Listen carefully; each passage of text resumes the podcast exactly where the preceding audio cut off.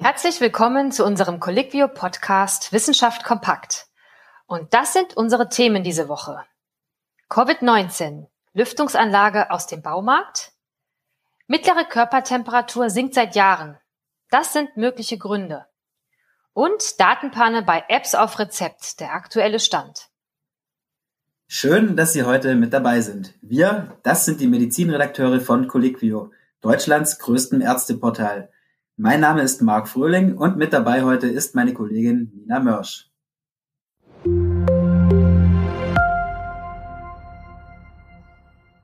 Ja, Marc, wir befinden uns ja aktuell wieder im Lockdown, allerdings light.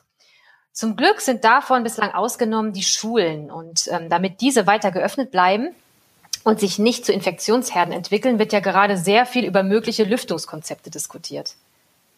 Ja, das stimmt. Das Mittel der Wahl ist aktuell das Stoßlüften, was allerdings im Winter schwieriger werden dürfte. Manche Bundesländer wollen daher den Einsatz mobiler Raumluftfilter für die Klassenzimmer fördern.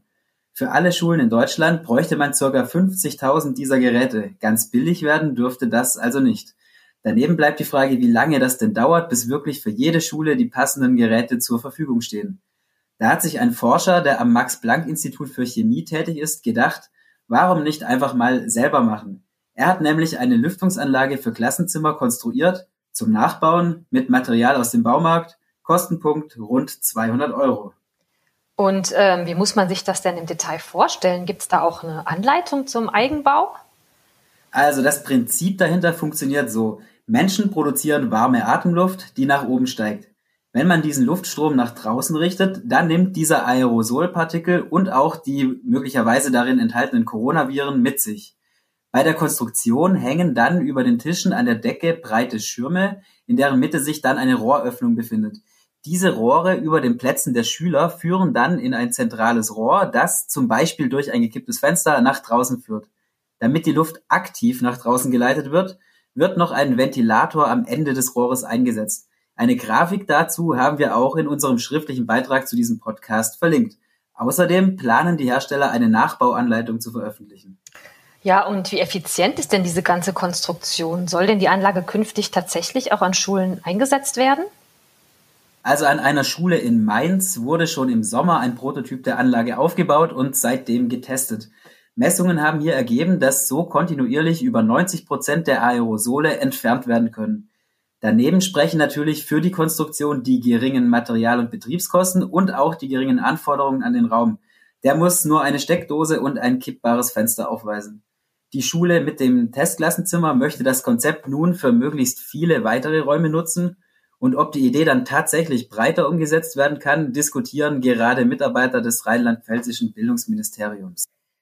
Möglicherweise könnte sich dieses Konzept ja auch für andere Räume, wie zum Beispiel Wartezimmer in der Arztpraxis eignen. Ähm, uns interessiert deshalb auch Ihre Meinung zu diesem Thema. Welches Lüftungskonzept nutzen Sie derzeit in Ihrer Praxis, gerade zu Beginn der kalten Jahreszeit? Schreiben Sie uns gerne einen Kommentar unter diesem Beitrag. Mehrere Studien der letzten Zeit haben gezeigt, dass der Mensch offensichtlich abkühlt. So fand etwa eine US-Studie aus dem Jahr 2019 heraus, dass die normale Körpertemperatur, zumindest bei Amerikanern in Kalifornien, derzeit bei etwa 36,38 Grad Celsius liegt. Und nur zum Vergleich, die amerikanischen Männer, die im frühen 19. Jahrhundert geboren wurden, hatten noch eine um 0,59 Grad Celsius höhere Körpertemperatur. Und eine ähnliche Entwicklung ist auch bei Frauen zu beobachten. Auf diese Studie hatten wir ja bereits Anfang des Jahres hingewiesen und hier führten die Autoren die Abkühlung der Körpertemperatur auf eine verbesserte Gesundheitsversorgung und bessere Hygienebedingungen zurück und damit auf einen Rückgang an Infektionen. Aber diese Hypothese könnte nun ja ins Wanken geraten, oder? Ja, Marc, genau. Denn ähm, Anthropologen aus den USA haben nun einen ähnlichen Rückgang der Körpertemperatur bei den Zimanen beobachtet. Und dabei handelt es sich um ein indigenes Naturvolk, das im bolivianischen Amazonasgebiet lebt und dadurch nur wenig Zugang zu modernen Annehmlichkeiten hat. Und nach wie vor sind deshalb auch Infektionen hier häufig. Im Rahmen ihrer Studie zur Gesundheits- und Lebensgeschichte der Zimanen, die übrigens als gesündestes Volk der Welt gelten, ist ein Team der bolivianischen Ärzte und Forscher von Dorf zu Dorf gereist. Sie haben bei jedem Patientenbesuch klinische Diagnosen und Labormessungen der Infektion aufgezeichnet. Und auch hier kam es in den beobachteten 16 Jahren zu einem raschen Rückgang der durchschnittlichen Körpertemperatur von Anfangs 37 Grad bis auf heute etwa 36,5 Grad Celsius. Ihre Analyse basiert auf einer großen Stichprobe von 18.000 Beobachtungen von fast 5.500 Erwachsenen und berücksichtigt zahlreiche Faktoren, die die Körpertemperatur beeinflussen können. Außerdem haben die Forscher angegeben, für den größten Teil der Studie denselben Thermometertyp verwendet zu haben. Ähm, wenn Infektionen hier nach wie vor häufiger sind, stellt sich ja die Frage, welche Gründe denn dann für das Absinken der Körpertemperatur verantwortlich sind.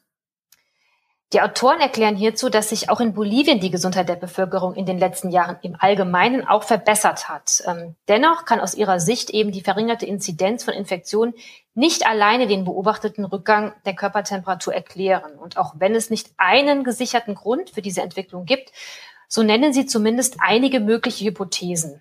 Zum Ersten ähm, betonen Sie, dass Menschen ja heute insgesamt in einer besseren Verfassung sind und sie haben einen besseren Zugang zu Medikamenten.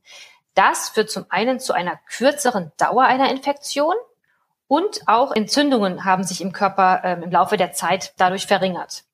Außerdem muss heute unser Körper dank Heizungen und Klimaanlagen nicht mehr so hart arbeiten, um die Körpertemperatur zu regulieren.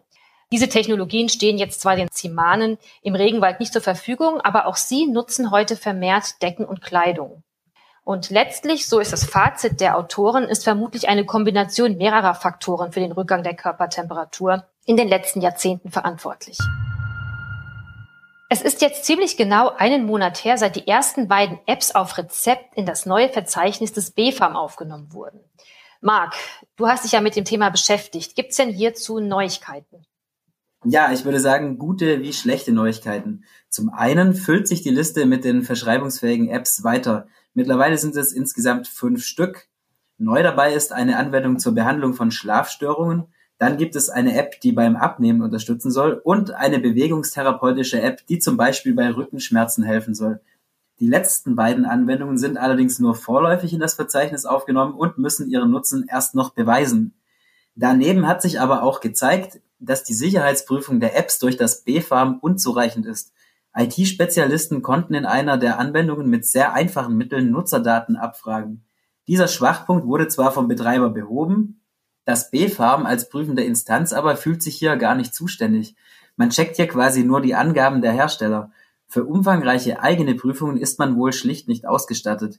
Hier muss sicher noch etwas getan werden, um das Vertrauen der Ärzte und Patienten nicht zu verlieren.